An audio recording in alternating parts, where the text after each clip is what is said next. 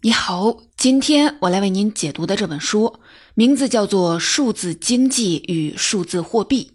副标题叫《人民币的新角色》。这本书出版于二零二二年的十月，主要介绍了央行数字货币这个经济新物种，以及我国的央行数字货币——数字人民币。正在听这本书的朋友，有可能你已经开通了自己的数字人民币的钱包，或者用数字人民币买过东西了；也有可能你还在观望，犹豫要不要试一试这一种新的支付方式；也有可能你对数字人民币还不怎么了解。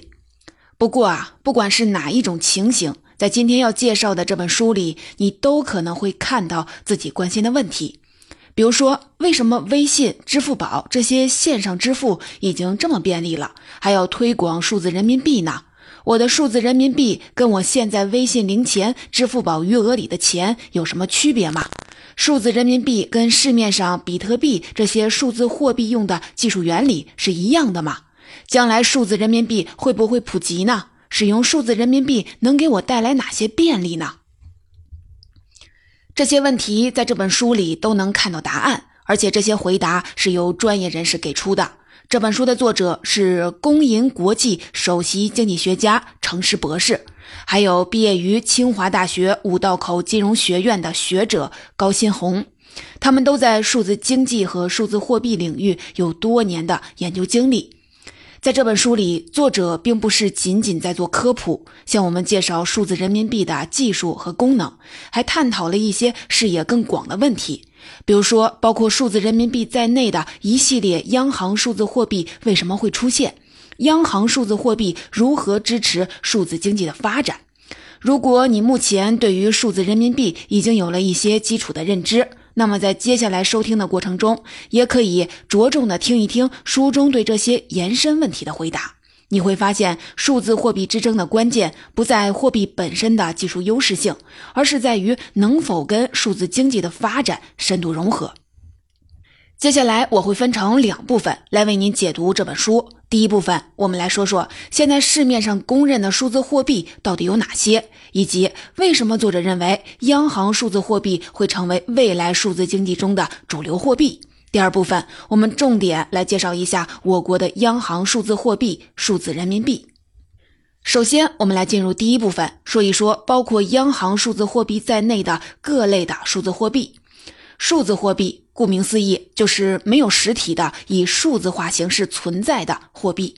不过啊，如果光是这样说，你可能还是会觉得有些困惑，因为市面上似乎存在着各种各样没有实体的货币，比如说 Q 币、各种的游戏币、商城币，还有我们微信、支付宝钱包里面的电子货币。不过这些要么只能在固定的某一个场景下使用，要么是跟现实中有实体的货币绑定的。所以啊，都不能算是真正的数字货币。目前学界和市场所公认的数字货币主要有这么三类：第一类是比特币、以太坊、莱特币这些虚拟的货币，它们背后的技术原理、运行机制，我之前为您解读过的《区块链的真正商机》里面做过介绍。如果你感兴趣，可以找来听一听。今天我们就不展开了。这里你可以先记住三个关键点：第一，他们以区块链为技术基础；第二，他们都是由个人或者是企业等私人部门发行的；第三，他们的价格波动非常的大。比如说比特币，最开始的二零一零年，一个币价格呢只有几美分，二零一三年年底就突破了一千美元，二零一五年夏天又跌到了两百美元，二零二一年最高点突破了六万美元。在二零二三年的一月上旬，又回落到了一万六千美元左右，可见价格波动有多大。也正因为这些虚拟货币的币值波动很剧烈，所以很多人把它们看作是一种高风险的投资，一种数字资产。而我们接下来要说的第二类的数字货币——稳定币，就是在虚拟货币的技术基础上，解决了这个币值波动过大的问题。比如目前最主流的稳定币泰达币。USDC、DEM 都能和美元一比一的兑换，保持币值的稳定。前面我们说的两类虚拟货币和稳定币都是私人部门设计发行的，而最后的一类叫央行数字货币，是由各个国家的中央的银行研发的，比如说，我国的中国人民银行研发的数字人民币，主要功能就是替代现金。也就是说，如果你已经开通了数字钱包，那么你数字钱包里的一块钱跟你皮夹里的一块钱本质上是完全一致的。作者认为，在这几种数字货币中，央行数字货币将会成为未来的主流。为什么呢？绝不仅仅是因为它是由公有的部门发行的，从根本上来说，是因为央行数字货币是与数字经济的发展相适配的。这里作者提醒说，很多人会把数字货币看作是一种新的高科技的产品，认为一种数字货币用上的新技术越多，它的运行机制安全性就越完善，就越能支持经济的发展。但是啊，作者认为这种看法是不对的。技术领先不是评价数字货币的主要指标。现在的私人发行的虚拟货币中有很多都采用了比央行数字货币更复杂的技术设计，并且现在还在不断的进行新的技术升级。但是啊，如果从履行货币职能的角度来看，央行数字货币有国家信用背书，且币值稳定，能最顺畅的履行价值尺度、流通手段、贮藏手段、支付手段和世界货币这五大基本的货币职能，所以可以更好的满足经济发展的需求。你可能就会想，这些基本的货币职能，传统的实体货币也都能满足呀。那在数字经济时代，我们还是继续用传统货币，不用数字货币，行不行呢？作者的回答是：这会阻碍数字经济的发展。最明显的就是有实体的传统货币，天然的是和发生在物理空间里的传统经济活动适配的。但是数字经济活动主要发生在数字空间，如果继续用传统的货币来进行结算，这中间会有很多的转换成本、交易摩擦成本，就会降低经济的运行效率。关于数字经济跟传统经济的不同，还有数字货币与数字经济的适配性，书里用了三章的篇幅进行讲解。所以啊，这里咱们也展开说的更具体一点，这也有助于我们理解数字货币的产生意义。作者认为，跟传统的经济相比，数字经济有一个突出的特点，就是它的增长很大程度上就依赖于数据这个生产要素创造的经济增量，也叫数据价值。数据通过哪些方式创造价值呢？作者把它归纳成了两大方面。首先是优化资源配置，比如说在传统的工业农业生产中，总是需要人工来优化生产流程，规划劳动力、机器、原材料之间该怎么更有效的配合。但是在数字经济时代，人们可以把人、机、料等全要素用网络连接起来，收集生产流程中产生的各项的数据，通过算法来自动的优化生产流程。还有啊，在传统的经济中，生产端和消费端之间存在信息的割裂，生产者经常不能及时的感知消费者的实际需求，导致供需不匹配，造成无谓的损失。但是在数字经济时代，数据可以高效的传递，让生产端与需求端的衔接变得更加的紧密。比如说，在打车软件出现之前，人们大多是在路边招手叫车，这样供需匹配的效率是很低的。可能一边有很多的司机找不到乘客，一边又有很多的乘客打不到车。但是啊，互联网平台可以借助数据搜集、算法优化，把空车和等车的人快速的匹配起来，提高整个打车市场的运行效率。这也是很多平台型的互联网企业的价值创造逻辑。数据创造价值还有一个重要的方式，就是放大无形资产的价值。这里说的无形资产，主要指的就是人的创造力和影响力。比如说，像短视频、公众号的文章、线上课程、网络直播这些数字化的产品，都高度的凝结了人的创造力、影响力。而通过数据共享，每一个拥有移动设备以及网络的人都能获取到这些内容。这就让一个人、一个小团队这样的小生产单元有可能撬动巨大的市场，获取极大的收益。这样的例子我不用列举，你心里也肯定已经想到了很多。我们都知道，传统经济在生产销售的时候，想多撬动一点市场，多卖出一点份额，就要多付出一份成本。但是数字经济则不同，数据的编辑复制的成本几乎是零，可以嫁接于现代的信息网络上，无限的传播，抵达每一个受众。所以啊，经常会出现用小成本撬动大收益的情况，带来快速的增长。这一点，我之前解读的《无限供给》这本书的时候也详细的讲过。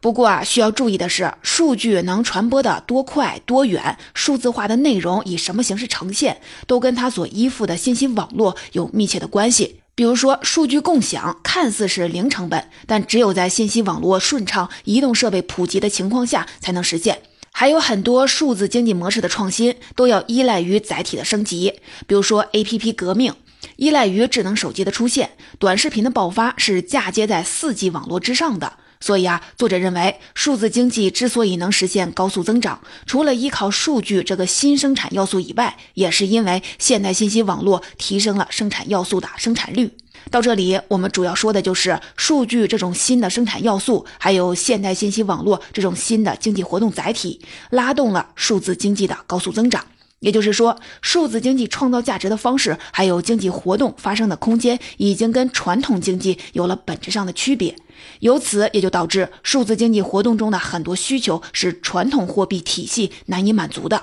咱们来举一个生活中已经在发生的例子：现在我们点餐、骑车、打车这些基本的生活需求，很大一部分要在数字空间中通过 App 来支付完成。所以啊，一个想要实现碳中和的社会，就需要让绿色低碳的倡导覆盖到这些线上行为。而相比于实体的货币来说，数字货币就能更好的对人们的线上行为进行激励。比如说，在二零二一年的年底的时候，美团就在央行数字货币研究所的指导下，推出了数字人民币低碳奖励。用户凡是在美团上参与绿色低碳消费行为，比如说点外卖时不用一次性的餐具，买生鲜时自备环保袋等等，就能领取一份数字人民币低碳红包。后来，美团还联合中国银行发布了一款数字人民币低碳卡硬件钱包，是一个卡片状的实体数字人民币钱包。即使是没有手机 app 的老人、儿童，也可以用这张卡片钱包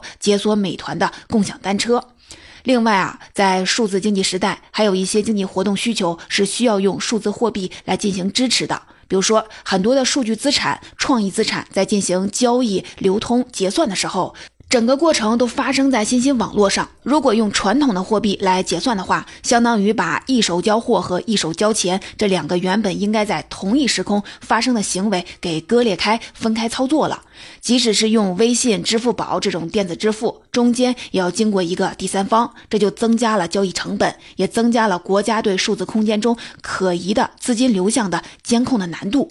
而使用数字货币就可以做到数字空间中一手交钱一手交货，点对点及时完成，省去中间方的对账清算结算，提高了支付效率。而且啊，在用数字货币的交易过程中，还可以附加智能合约，交易双方可以约定在很多不同的情形下交易条件，合约会根据现实的情形来自动化的执行。另外，随着越来越多的经济活动转向了信息网络中展开，国家也需要升级自己的经济调控的工具、风险管理工具。而数字货币可以让央行及时的追踪货币投放后的流转，在宏观调控上实现了精准滴灌，也能更及时的发现数字经济中可疑的资金流向。总之啊，数字经济带来的很多新的交易需求、管理需求、调控需求，是传统货币体系无法满足，需要新的数字货币体系进行支持的。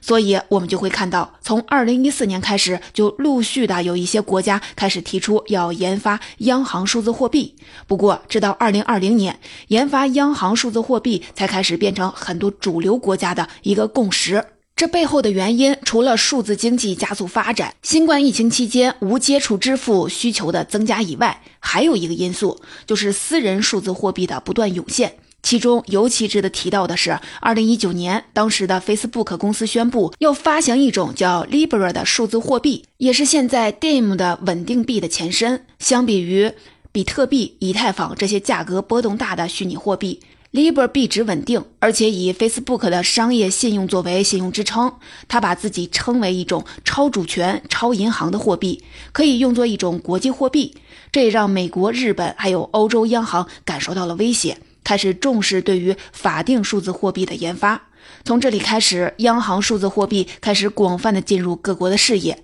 二零二一年，国际清算银行调查显示，百分之八十六的全球央行都开始关注央行数字货币，百分之六十正在试验相关技术，百分之十四已经开展了试点工作，包括中国、瑞典、巴哈马。接下来的第二部分，我们就来重点的说一说我国的央行数字货币——数字人民币。在听这本书的朋友，有很多可能都接到了来自一些大银行的开通数字人民币钱包的邀请，或者是已经开通了这种钱包，在使用数字人民币 App 了。截至二零二二年的十二月，截至二零二二年的十二月十六日，数字人民币 App 中的显示，数字人民币试点的地区包括了北京、天津、河北省、大连、上海、江苏省、浙江、杭州、宁波、温州、湖州、绍兴、金华、福建、福州、厦门、山东、济南、青岛、长沙、广东省、广西、南宁、防城港、海南省、重庆。四川省、云南、昆明、西双版纳、西安。当你在这些试点城市逛一些大商场、购物街的时候，很可能就会看见支持数字人民币支付的标识。付款的时候就可以拿你的数字人民币来付款了。另外啊，京东、淘宝、顺丰、饿了么、美团、爱奇艺等很多的商户也开始支持数字人民币支付了。很多人在刚开始接触数字人民币的时候，会有一个困惑。就是这难道是一个官方版本的微信支付或者是支付宝钱包吗？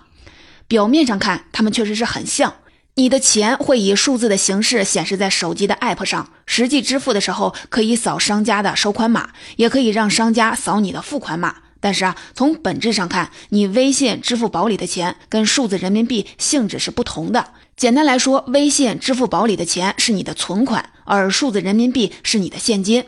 回忆一下，在开通微信、支付宝支付的时候，我们需要把自己的一张或者是几张银行卡跟微信或者是支付宝绑定。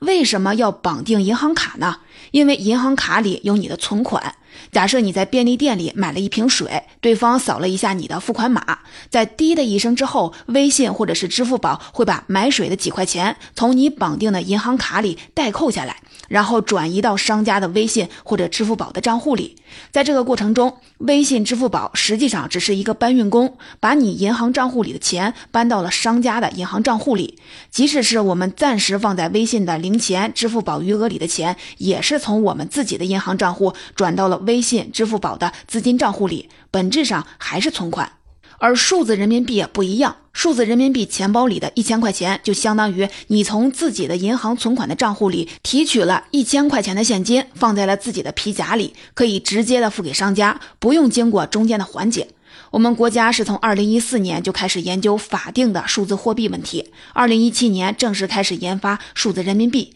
二零二零年的八月，在深圳、苏州、雄安新区和成都开展数字人民币试点，四个地区就开始用发消费红包的方式来测试数字人民币在零售场景当中的使用。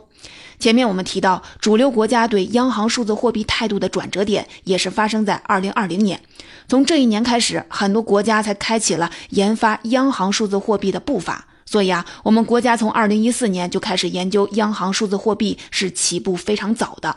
这背后的原因，除了我们前面说的各国央行的共同的动机，也就是推动数字经济发展，还有巩固法币地位以外，还有一个来自中国自身情况的考量，也就是从二零一四年开始，中国第三方支付行业的迅速发展。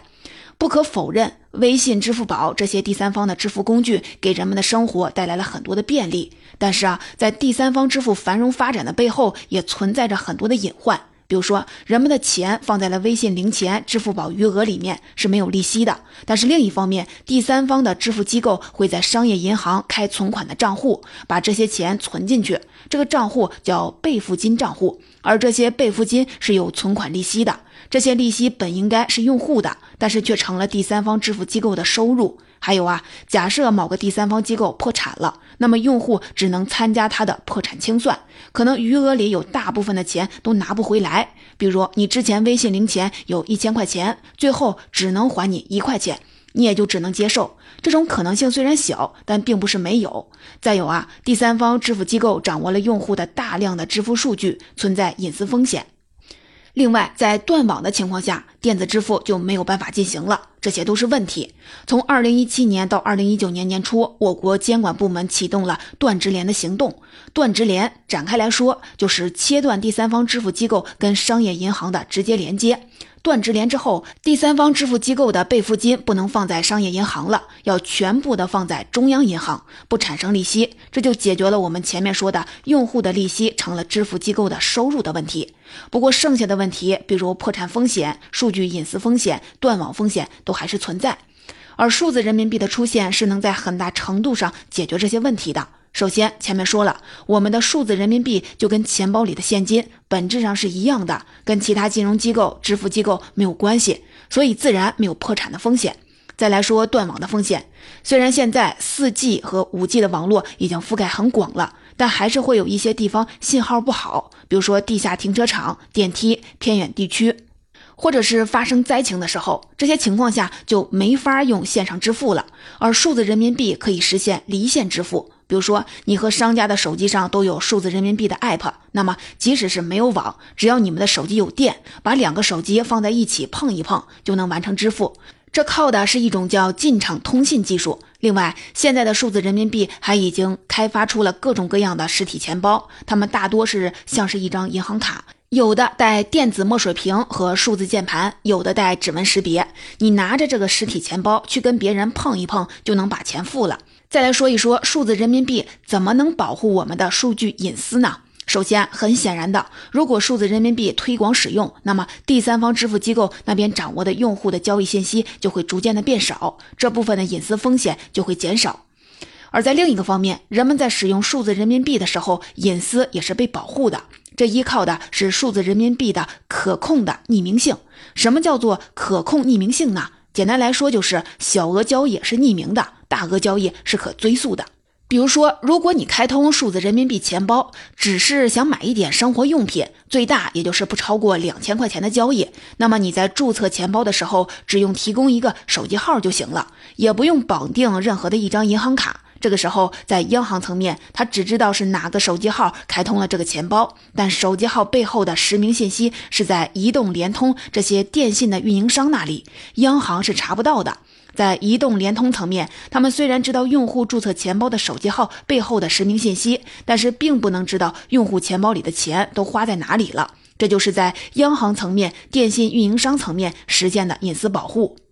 还有，在商家那端，用户也能实现隐私保护。比如说，你想用数字人民币在天猫超市里面买一箱饮料。那么你可以打开数字人民币的 app，先从一堆的选项里勾选天猫超市，往天猫超市推送一百块钱。然后呢，你在天猫超市买东西的时候，就可以在支付方式选项里面选择数字人民币了。如果花着花着这一百块钱不够了，可以从数字人民币的 app 那边再向你在天猫超市的子钱包里推送一些钱过来。那么，像这样用数字人民币支付，跟用微信、支付宝、信用卡支付有什么区别吗？一个关键的区别就在于，如果用一般的电子支付方式，天猫超市能明确的知道是哪个账户交的钱。但是用数字人民币支付，天猫超市就没法知道了。也就是说，如果你使用了数字人民币，同时在收货信息里隐藏自己的真实身份，比如把收货人写成是快递站的值班小哥，那么天猫超市那边就没有渠道知道这笔交易是谁做的了。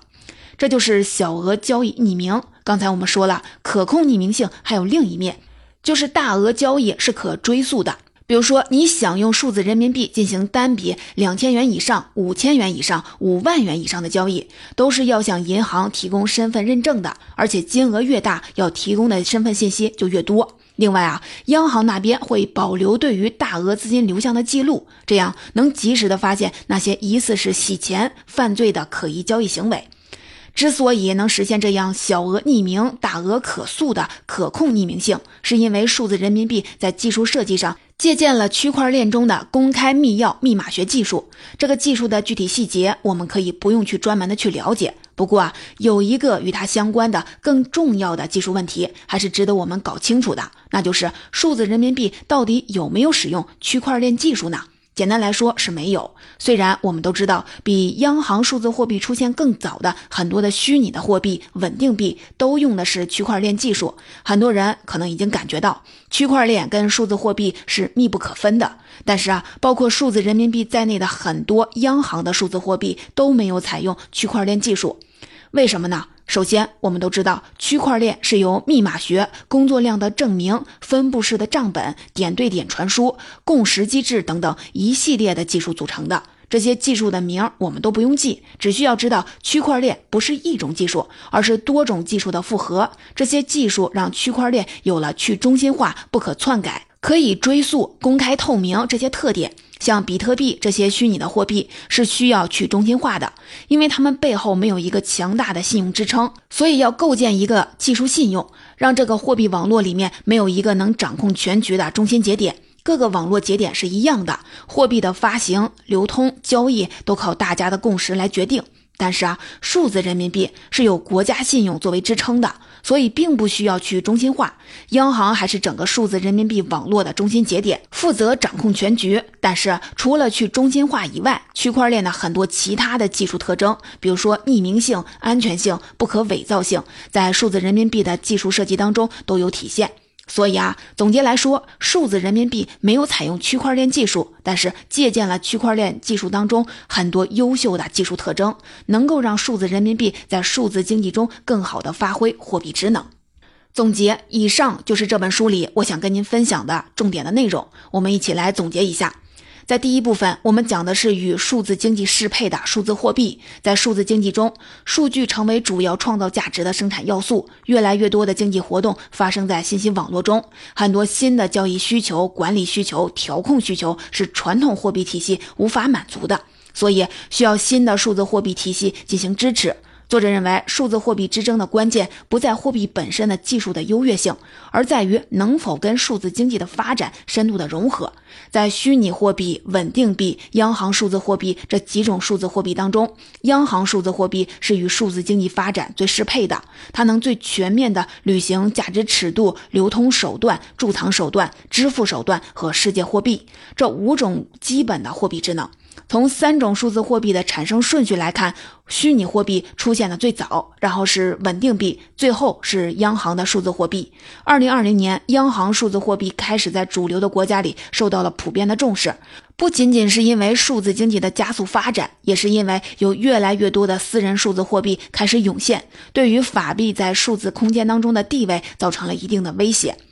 在第二部分，我们介绍了我国的央行数字货币——数字人民币。我们国家从二零一四年就开始研究法定的数字货币问题，起步呢非常早。二零二零年，我国开始开展数字人民币的试点，截至二零二二年的十二月，已经拓展到了十七个省。虽然啊，在数字人民币出现之前，我国的第三方线上支付已经很发达了，但是也存在破产风险、断网风险，还有数据隐私风险。而数字人民币的出现，能在很大程度上解决这些问题。这主要依靠的是数字人民币的现金属性、离线支付功能，还有可控的匿名性。从技术层面上来看，数字人民币虽然没有完全的采用区块链技术，但是借鉴了区块链技术当中很多优秀的技术特征，以便在数字经济当中更好的发挥货币职能。除了这些以外，书里还探讨了数字人民币发行规模会有多大，数字人民币是通胀还是通缩因素，数字人民币怎么能协助国家更精准、迅速地实现财政政策、货币政策？数字人民币在确认数字产权、产业结算清算、奖励低碳行为这些场景中怎么发挥作用？感兴趣的朋友可以找来原书来读一读。